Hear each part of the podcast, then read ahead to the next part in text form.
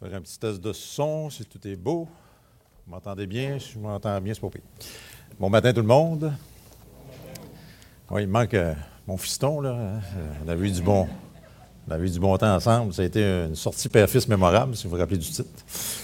Donc, euh, content d'être avec vous ce matin avec mon épouse. Toujours un plaisir de venir au Cap. Quand je suis disponible, ça me fait toujours plaisir. Donc, puis même à l'inverse, euh, on a beaucoup de Cap à grand-mère parce que Gilles, euh, notre frère Gilles Poulain est venu euh, à six reprises cet été nous visiter. Stéphane va venir pour une première fois au mois de septembre. Christian Leclerc, et aussi, j'en oublie un, je sens qu'il y a un autre quelqu'un du Cap qui va venir. Denis Guy, ben oui, Denis. Donc, on apprécie toujours cette belle collaboration entre nos églises, nos assemblées pour l'enseignement de la parole de Dieu. Ce matin, le titre, euh, ben, vous l'aviez dans le bulletin, je pense, c'est Soupirer après notre avenir glorieux. Et le texte que je vous propose ce matin, c'est dans Romains chapitre 8 et le verset 19. Romains chapitre 8 et le verset 19. Je vous invite à tourner dans vos Bibles, sur vos téléphones. Romains chapitre 8, verset 19. Et on va lire quelques versets et on va vraiment étudier ce passage ce matin sous cet angle-là de soupirer après notre avenir glorieux. Romains 8, verset 19. Je l'ai lu dans la version d'Arby qui est plus littérale, mais ça va vous permettre de contraster aussi avec chacune de vos versions, de toute façon. Romains 8, 19, on lit ceci, car la vive attente de la création attend la révélation des fils de Dieu. Verset 20, car la création a été assujettie à la vanité, non de sa volonté, mais à cause de celui qui l'a assujettie, dans l'espérance que la création elle-même aussi sera affranchie de la servitude de la corruption, pour jouir de la liberté de la gloire des enfants de Dieu. Verset 22, car nous savons que toute la création ensemble soupire et est en travail jusqu'à maintenant. Et non seulement elle, mais nous-mêmes aussi qui avons les prémices de l'Esprit, nous aussi, nous soupirons en nous-mêmes, attendant l'adoption, la délivrance de notre corps. Verset 24, car nous avons été sauvés en espérance. Or, une espérance qu'on voit n'est pas une espérance, car ce que quelqu'un voit, pourquoi aussi l'espère-t-il? Verset 25, mais si ce que nous ne voyons pas, nous l'espérons, nous l'attendons avec patience. Verset 26, de même aussi l'Esprit nous est en aide dans notre infirmité, dira Darby, car nous ne savons pas ce qu'il faut demander comme il convient, mais l'Esprit lui-même intercède par des soupirs inexprimables. Et verset 27, et celui qui sonde les cœurs sait quelle est la pensée de l'Esprit, car il intercède pour les saints selon Dieu. Que le Seigneur bénisse sa parole. Écoutez, depuis un an et demi, là, on comprend ce que veut dire soupirer après des jours meilleurs. Je pense que si je vous pose la question, qui, qui n'est pas tanné de ce qu'on vit, je pense que. Depuis mars 2020, notre monde a changé en apportant son lot de privations, c'est pas rien ça, son lot de restrictions. Tantôt, rappelez-vous, c'était le confinement, tantôt c'était même euh, le couvre-feu. On ne pouvait même plus visiter nos familles. Et nos assemblées n'ont pas été épargnées par toutes ces mesures, avouons-le, pas toujours cohérentes. Mais 18 mois plus tard, on doit encore continuer à faire attention. Malgré la vaccination. On parle maintenant de troisième dose, de quatrième vague. J'ai quasiment peur d'une neuvième vague avec 10 doses. hein. Mais tout ça pour dire que cette pandémie, qui semble interminable, nous a appris à quoi soupirer après des jours meilleurs. Et le texte d'aujourd'hui nous parle de trois soupirs. D'abord, la création soupire. Deuxièmement, les chrétiens soupirent. Et troisièmement, le Saint-Esprit lui-même soupire. Maintenant, le terme grec pour soupirer correspond davantage au mot gémissement. D'ailleurs, la version Tob utilise ce mot. Le dictionnaire Robert définit le verbe gémir comme suit exprimer sa souffrance d'une voix plaintive et inarticulée. D'ailleurs, le contexte du passage est celui de la souffrance. Regardez si on voit le contexte du début du verset 18. de Romains 8, car j'estime que les souffrances du temps présent, donc il y a un contexte de souffrance qui nous fait gémir, qui nous fait soupirer. Maintenant, des versets 19 à 22, on lit que la création soupire ou gémit, comme si elle était une personne. Évidemment, c'est une figure de style. Quand on dit la création, ça comprend tout ce, qui a été créé, sauf l'être humain, parce que l'être humain, c'est le sujet du verset 23. Donc, on, lit au début du verset 19 que la création attend vivement, dans le sens de constamment, dans le sens d'impatiemment. La création attend vivement la révélation des fils de Dieu, nous dit le verset 19. Cette révélation des fils de Dieu se fera quand? Lors du retour de Christ dans sa gloire. Cela marquera le renouvellement de toutes choses quand Christ va revenir avec ses saints, que nous sommes, j'espère tous, dans sa gloire. D'abord pendant mille ans, puis ensuite éternellement. Alors la création soupire après le règne de Christ. La création soupire après la liberté de la gloire des enfants de Dieu, pour reprendre l'expression du verset 21. En passant, ça nous rappelle ça qu'on a beau être maintenant enfant de Dieu, j'espère que c'est une réalité pour tout le monde ce matin. Hein. Je ne connais pas vos cœurs. Connais pas le, le cœur de ceux qui nous écoutent ce matin sur Internet. Être enfant de Dieu, ça veut dire être sauvé par grâce, par la foi en Dieu, par la repentance envers le Seigneur Jésus-Christ. Mais ça nous rappelle que si on est effectivement enfant de Dieu ce matin, on a beau l'être déjà, ce que nous serons n'a pas encore été manifesté, nous dit 1 Jean 3, 2. Et le verset de suivre et de poursuivre en disant, nous savons que quand Christ sera manifesté, nous lui serons semblables, car nous le verrons tel qu'il est. Alors notre révélation est à venir lors du retour de Christ, qui se fera d'ailleurs en deux phases, hein, l'enlèvement d'Église, extraordinaire, les morts en Christ ressusciteront premièrement, et nous qui sommes vivants, on l'espère-tu qu'ils reviennent de notre vivant pour ça? On va monter tout le monde ensemble. On ne devancera pas, ceux qui sont morts en Christ. Ils vont ressusciter, on va monter avec les autres. Ça, c'est la première phase de notre révélation à venir. C'est l'enlèvement, puis sept années plus tard, après les années de tribulation, c'est l'avènement de Christ dans sa gloire avec les saints. Maintenant, la question qu'on se pose quand on lit ce texte, pourquoi la création soupire-t-elle après des jours meilleurs? Mais le verset 20 nous donne la réponse. Car la création a été assujettie à la vanité, non de sa volonté, mais à cause de celui qui l'a assujettie. Dieu a assujetti la création à la vanité, la futilité, pour reprendre l'expression plus littérale, quand ça? Bien, lors de la chute de l'homme et de la femme dans le Jardin d'Éden, la malédiction hein, que Dieu a prononcée sur la terre, dans Genèse.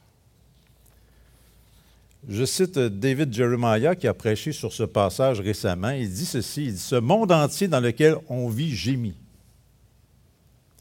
La création ne remplit pas le but pour lequel il a été créé. La terre aujourd'hui n'est pas capable de remplir le potentiel que Dieu avait pour elle parce que le péché est entré et l'a corrompu. Et la terre en paie le prix. Il poursuit en disant La terre gémit de plusieurs façons, par des tremblements de terre. Écoutez, Haïti dernièrement. Par des ouragans. Il y en a un autre qui s'en vient sur euh, la Louisiane. Par des inondations qu'on commence même à vivre au Québec et des feux. Ben, écoutez, la Colombie-Britannique en a eu beaucoup, euh, la Grèce, etc. Et David Jeremiah poursuit en disant Toute la terre gémit. Parce que le gémissement est un son que tu fais quand tu anticipes ce qui n'est pas encore arrivé. Quand la chose que tu as longtemps désirée n'est pas encore tienne. Alors cette terre complète, dit-il, gémit après ce jour où Dieu va renouveler cette terre et elle deviendra tout ce qu'elle devait être, fin de la citation. quand on y pense, au fond, la terre, c'est vrai qu'elle n'avait pas été créée pour voir son sol être maudit par Dieu, subir le jugement du déluge, c'était pas rien, ça. Ni pour faire l'objet un jour de tous les bouleversements annoncés dans l'Apocalypse. Puis au jour du Seigneur, nous dit 2 Pierre 3,10, et je lis la version d'Arby, dit ceci Les cieux vont passer comme avec un bruit sifflant. Et les éléments embrasés seront dissous. C'est ce qui s'en vient, ça. Et la terre et les œuvres qui sont en elle, écoutez bien ceci, seront brûlées entièrement. Ça, c'est du réchauffement climatique. D'ailleurs, les gens, au lieu de se préoccuper de la chaleur de la terre, devraient se préoccuper de la chaleur de l'enfer. Ça, c'est important. Ça, on devrait s'en préoccuper. Fait intéressant à noter, alors que l'homme et la femme, rappelez-vous, dans le jardin, euh, devaient assujettir la terre dans Genèse 1, 28, voilà que le texte nous dit au verset 20 de Romains 8 que c'est maintenant la création qui est assujettie à la vanité, à la futilité. D'où ce soupir de la création qu'on lit au verset 22, hein. car nous savons que toute la création ensemble soupire. Ce travail, c'est intéressant, Darby va dire, et, la création est en travail, hein, c'est l'expression pour dire est en train d'accoucher, des douleurs de l'accouchement, de l'enfantement. Ce travail comme celui d'une femme en train d'accoucher, puis les douleurs de l'enfantement ne feront que croître alors qu'on s'approchera du retour du Seigneur. Alors, comme croyant, il ne faut pas s'étonner de ce qui se passe dans le monde. Il ne faut pas s'étonner que la création soupire, gémit. Alors que les gens souhaitent toujours que ça va aller mieux, ça va aller de mal en pis. Lisez l'Apocalypse. D'ailleurs, évoquant la fin des temps dans son discours merveilleux sur le mont des Oliviers, hein, dans Matthieu 24, le Seigneur lui-même annonce qu'il y aura quoi? Des famines. Des pestes, ah ben, coudons, et des tremblements de terre en divers lieux. Mais il ajoute ceci dans Matthieu 24, 7. Mais toutes ces choses seront un commencement de quoi? Des douleurs. Écoutez, ça ne fait que commencer. Alors, déjà, c'est un fait que la Terre gémit de plus en plus fort. On le voit, écoutez, avec des catastrophes naturelles qui ne cessent de prendre l'ampleur. Les scientifiques ne savent plus comment ça se fait que ça se réchauffe tant que ça, que ça brasse tant que ça. Que Mais le pire est à venir durant la période des tribulations. Écoutez, ils n'ont rien vu. Merci Seigneur, on ne sera plus là, nous autres. On va être enlevés. Mais c'est ce qui s'en vient quand même. Alors, c'est pour ça que la création soupire, parce qu'elle espère être affranchie de la servitude de la corruption, pour reprendre l'expression du verset 21. Vous remarquez, elle a été assujettie à la vanité, à la corruption, deux choses qui caractérisent notre société en 2021. Vanité, chose vaine, futilité et corruption. Ça s'applique évidemment à, la création comme matière, mais aussi à l'humanité. Or, non seulement la création soupire, mais nous autres aussi, les chrétiens, on soupire. On gémit. Regardez le verset 23. Mais nous, non seulement elle, dira Darby, mais nous-mêmes aussi, qui avons les prémices de l'Esprit, nous aussi, nous soupirons en nous-mêmes, attendant l'adoption, la délivrance ou la rédemption de notre corps.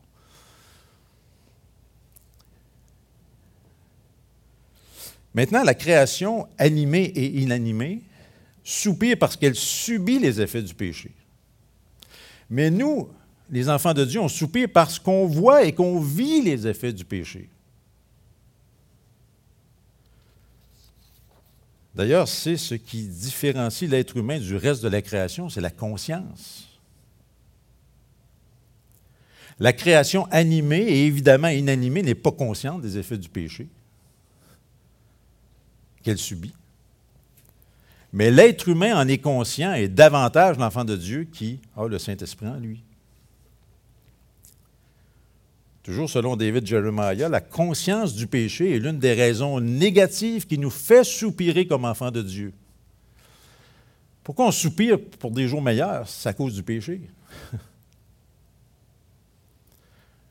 Parce que chaque jour qui passe, on est confronté au péché dans le monde. J'ai toujours dit que tous les bulletins de nouvelles devraient commencer comme suit. Voici ce que le péché a fait dans notre monde aujourd'hui. Ça devrait toujours commencer comme ça.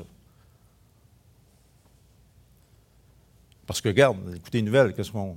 Virus, agression sexuelle, coup d'État, meurtre, corruption, injustice, etc.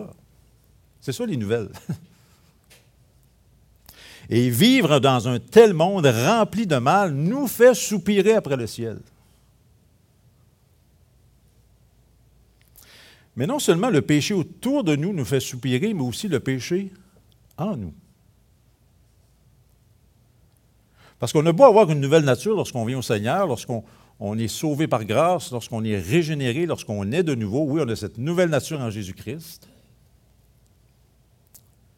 on est encore pogné avec notre ancienne nature, après nous autres. Qui, comme le dit Paul, nous fait faire le mal qu'on ne veut pas faire, puis nous amène à ne pas faire le bien qu'on voudrait faire. C'est d'ailleurs euh, ce combat si intense vécu par tous les croyants. C'est ce qui amène Paul, regardez, on, n'est pas loin dans Romains 7, 24, c'est ce qui amène Paul à dire Misérable homme que je suis, qui va me délivrer de ce corps de mort? Je suis donc tanné comme croyant de ne pas faire le bien que je voudrais faire puis de faire le mal que je ne veux pas faire. Et ça fait soupirer Paul pour être délivré de ce corps de mort. Et ça devrait nous faire soupirer, nous aussi. Parce qu'on gémit à cause de ce corps de mort. C'est comme si on avait un cadavre encore pogné après nous autres, puis tant qu'on ne sera pas enlevé au ciel, euh, hein, en présence du Seigneur avec notre corps glorieux, on est poigné avec ce cadavre-là qui nous traîne. Et hein, puis, on lit dans l'hébreu, le péché nous enveloppe si facilement. Et si quelqu'un le matin dit, ce matin dit Moi, je suis chrétien, je ne pêche plus, lis un Jean, il va te traiter de menteur. Et merci Seigneur, lorsqu'on pêche, il est fidèle et juste pour nous pardonner toute iniquité, hein, lorsqu'on le confesse. Nous, la fin du verset 23, il faut regarder la fin du verset 23, pourquoi on soupire nous aussi, c'est pour la délivrance ou la rédemption de notre corps. Hein, à la fin du chapitre 7, Paul va crier Qui va me délivrer Et au verset 23, à la fin, bien, on attend cette délivrance. C'est à venir. C'est à venir. Et ça, c'est une raison positive de soupirer. Hein. Les raisons négatives, c'est le péché autour de nous, c'est le péché en nous qui nous fait soupirer, mais une raison positive, c'est qu'on attend la délivrance de notre corps. Gardez votre doigt ou gardez votre téléphone, je ne sais plus quoi dire. Dans 1 Corinthiens chapitre 15, 1 Corinthiens chapitre 15, on va retourner dans Romains 8 tantôt, mais 1 Corinthiens chapitre 15, verset 51.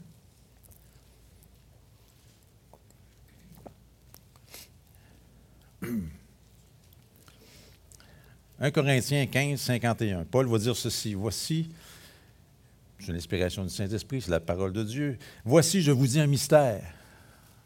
À partir du moment qu'il dit c'est quoi le mystère, c'est plus un mystère. Voici, je vous dis un mystère. Nous ne, la version ne, nous, nous ne nous endormirons pas tous. C'est intéressant cette expression lorsqu'on meurt, hein, on s'endort. On devrait tout être euh, en pyjama dans nos tombeaux, je pense. Mais... Nous ne nous endormirons pas tous, mais, quelle belle vérité, nous serons tous changés. Pas tout le monde qui va mourir, parce qu'il y en a qui vont être enlevés de leur vivant, j'espère que c'est nous autres. Mais tous, on va être changés. Verset 52, en un instant, en un clin d'œil, c'est assez vite, ça. À la dernière trompette, car la trompette sonnera, les morts seront ressuscités incorruptibles, et nous qui sommes vivants, ça implique ça, nous serons changés. Car il faut que ce corruptible revête l'incorruptibilité, que ce mortel revête l'immortalité. Wow, quelle espérance. Qui souhaiterait pas que ça arrive aujourd'hui, ça? Et ça peut arriver aujourd'hui. Euh, un autre beau texte, on peut prendre le temps d'aller lire dans Philippiens 3. Philippiens chapitre 3, verset 20. Philippiens 3, 20, Darby va dire Car notre bourgeoisie ou notre droit de cité, notre patrie, est dans les cieux, D'aussi, nous attendons le Seigneur Jésus-Christ comme sauveur. Qu'est-ce qu'il va faire lorsqu'il va venir? Il va transformer le corps, au verset 21, de notre abaissement en la conformité du corps de sa gloire. Écoutez, c'est ça qui nous attend. On va être rendu conforme au corps de sa gloire.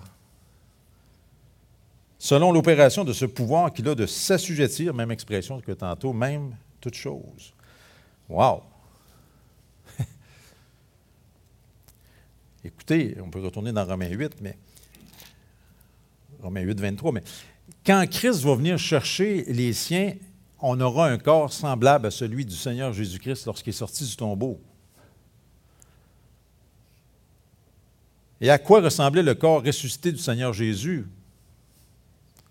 Rappelez-vous que quand Jésus fut sorti du tombeau dans son corps glorieux, on l'a vu en train de manger pour démontrer que ce n'était pas un fantôme.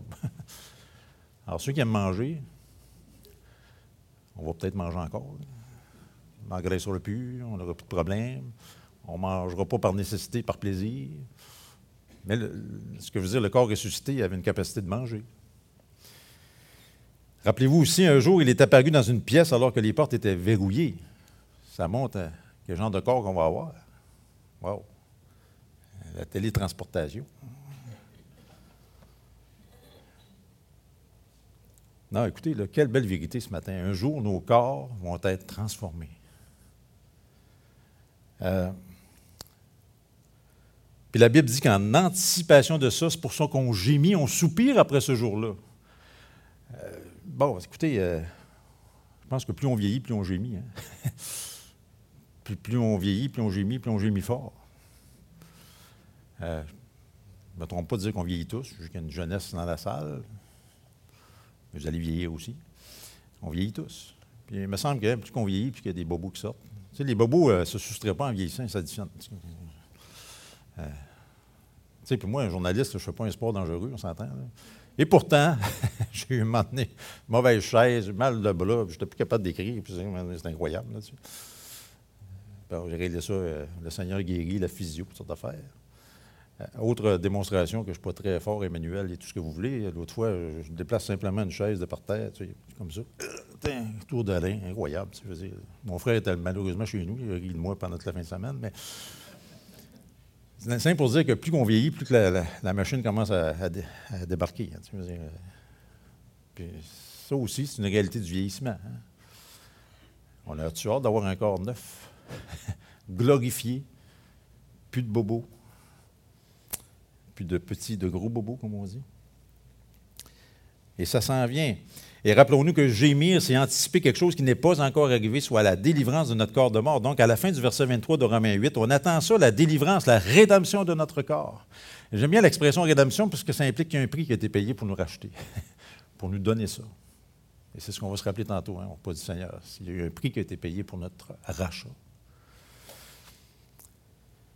Autre raison positive pour laquelle on gémit comme croyant, c'est qu'on attend notre adoption. Et ça, c'est encore dans le verset 23. Regardez à la fin, on attend non seulement la délivrance de notre corps, mais avant vient aussi, on attend l'adoption, dans Romains 8. Oui, c'est vrai qu'on a été adopté avant la fondation du monde. Ça, c'est une vérité incroyable, mais vraie. Pourquoi je dis ça, Éphésiens 1.4? Hein? On a été élus avant la fondation du monde. Parce que quand on parle d'adoption, ça implique un choix. On choisit d'adopter. Et Dieu a décidé de t'adopter comme enfant de Dieu avant la fondation du monde. Et quand des parents décident d'adopter, ils font un choix, ils, font le choix de l'enfant, ensuite ils officialisent hein, le choix par une signature quelque part. C'est ce qui est arrivé quand on s'est converti. On est devenu enfant de Dieu. Dieu nous avait choisis avant la fondation du monde, nous avait adoptés avant la fondation du monde, on se convertit, on devient enfant de Dieu. Mais l'adoption finale, c'est quand les parents ramènent l'enfant à la maison. Et c'est cette dernière étape qu'on attend. Notre adoption sera finale lorsque nous serons en sa présence avec un corps glorifié. C'est pour ça que les deux vérités vont ensemble à la fin du verset 23. Adoption et rédemption de notre corps.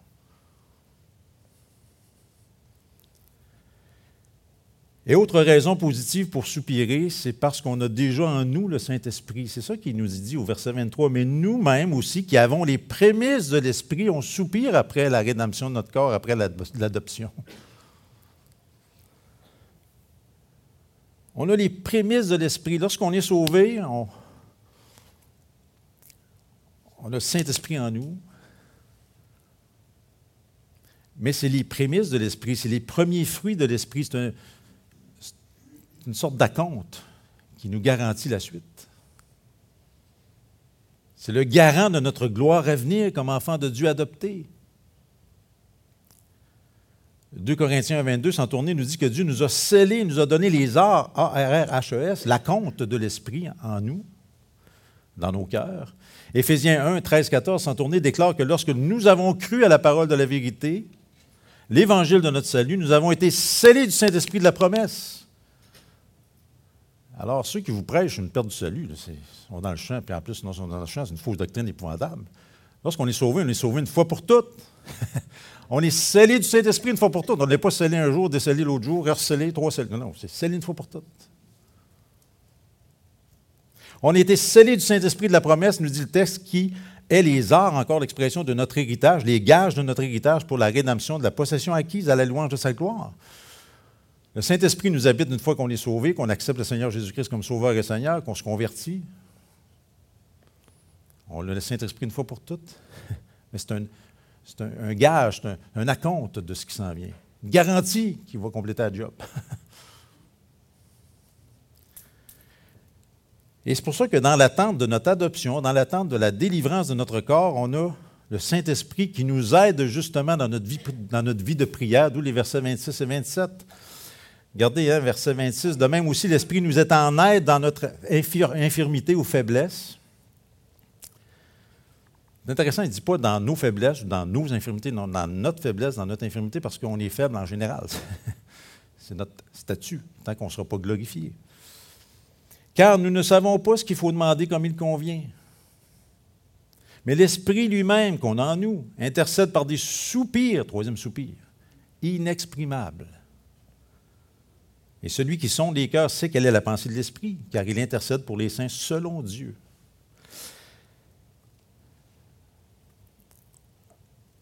Tu sais, ça m'a toujours frappé cette, phrase, euh, cette déclaration du Seigneur. écoutez, c'est le dernier repas avec ses apôtres. Écoutez, il t'avait de donner sa vie.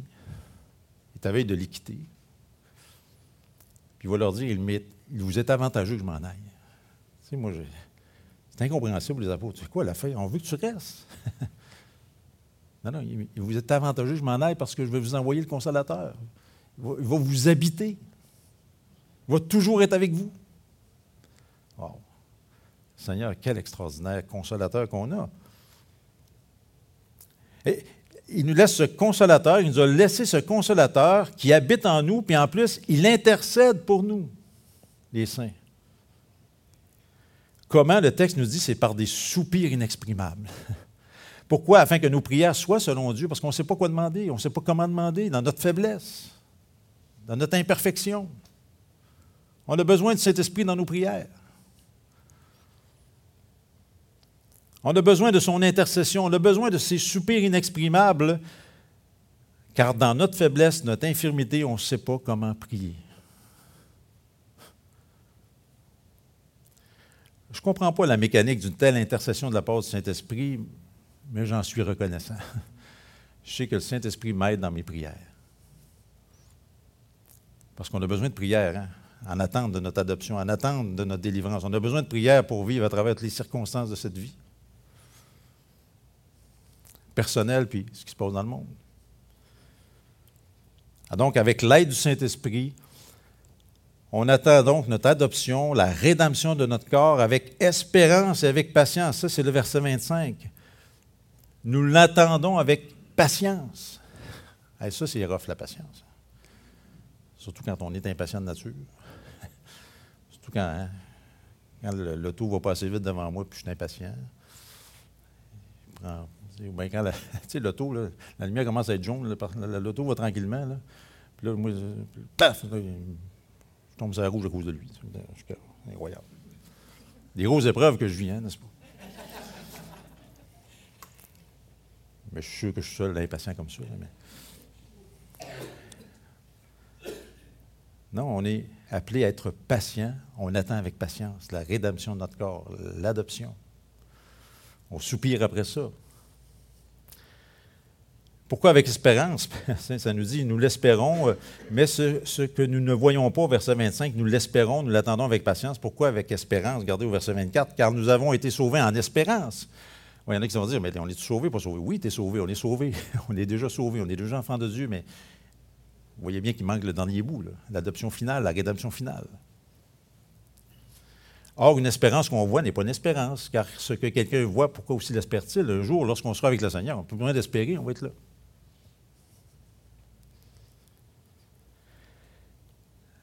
La conclusion de ce message, parce que je vous entends soupirer, quand est-ce qu'il va finir?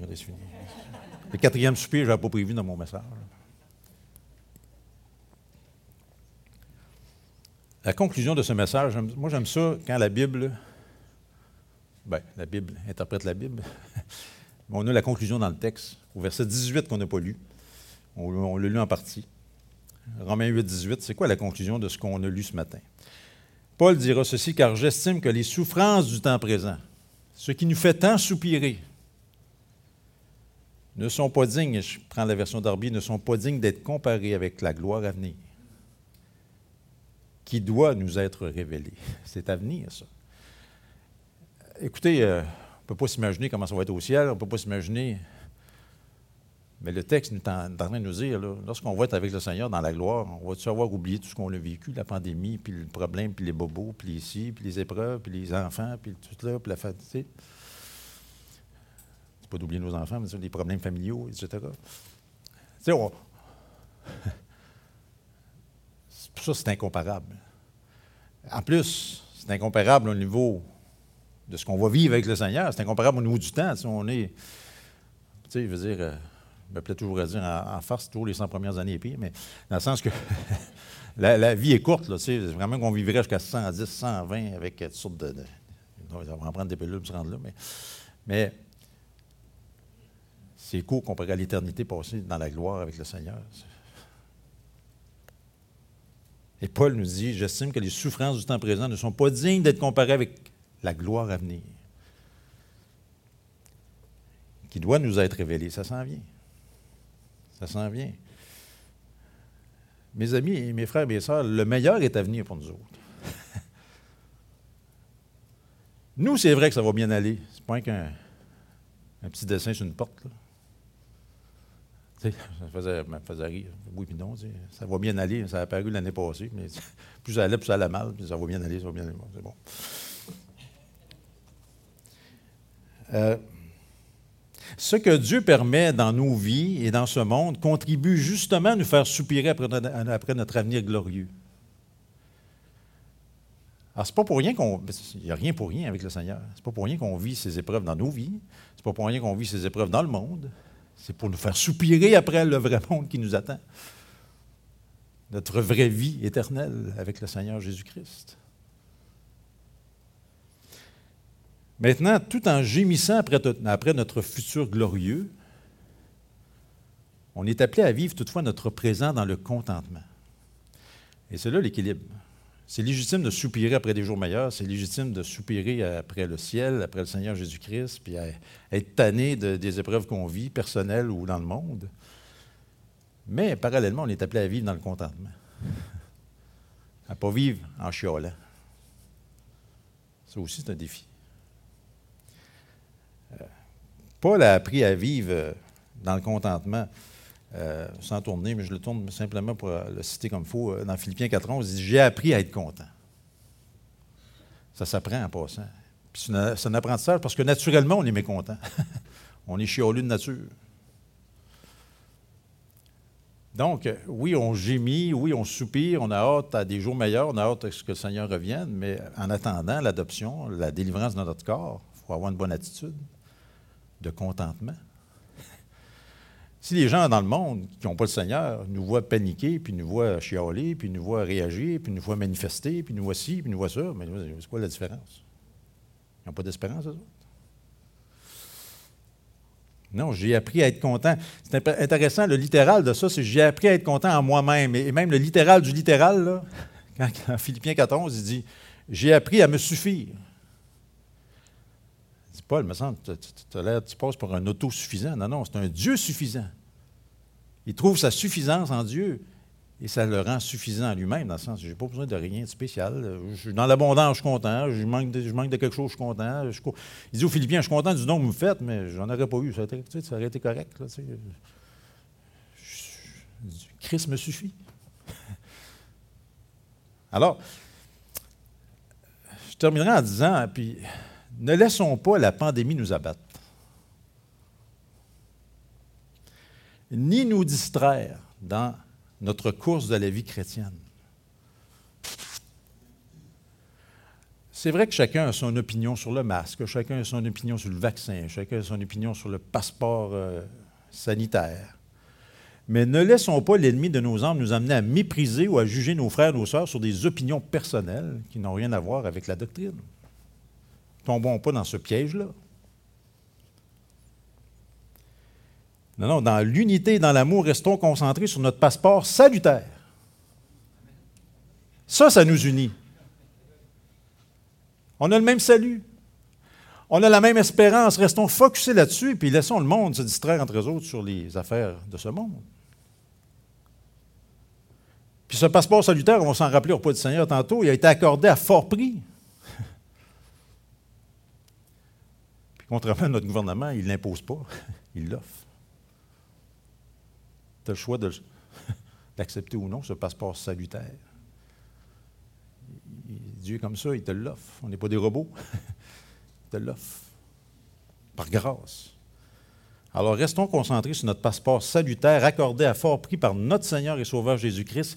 Oui, gémissons, oui, hein, soupirons, mais avec espérance, mais dans le contentement. On va prier. Seigneur, merci pour ce texte extraordinaire qu'on vient de lire dans Romains 8 ce matin. Merci de ce que tu nous permets de vivre des choses difficiles dans nos vies pour qu'on soupire après des jours meilleurs. Puis les jours meilleurs pour nous, c'est être en ta présence pour toujours. C'est d'avoir des corps glorifiés, c'est d'avoir cette adoption finale. C'est, Seigneur, de vivre éternellement en ta présence, dans la gloire. Puis la gloire à venir est incomparable à ce qu'on vit présentement comme souffrance. Et oui, c'est légitime et c'est ce que tu nous dit ce matin, c'est légitime de soupirer. La création soupire, les chrétiens soupirent. Le Saint-Esprit soupire euh, pour nous accompagner dans notre vie de prière en attendant. Puis, le Père Seigneur euh, fait qu'on fasse tout ça avec le contentement, avec une bonne attitude, qu'on soit différent du monde lorsque les choses vont mal. Et Seigneur, on l'a vu dans le texte, dans les textes ce matin, les choses vont aller de plus en plus mal dans le monde. Ce qui nous rapproche de notre avenir merveilleux dans ta gloire. Bénis ton peuple au Cap de la Madeleine, tous ceux qui nous écoutent, au nom de Jésus-Christ pour ta gloire. Amen.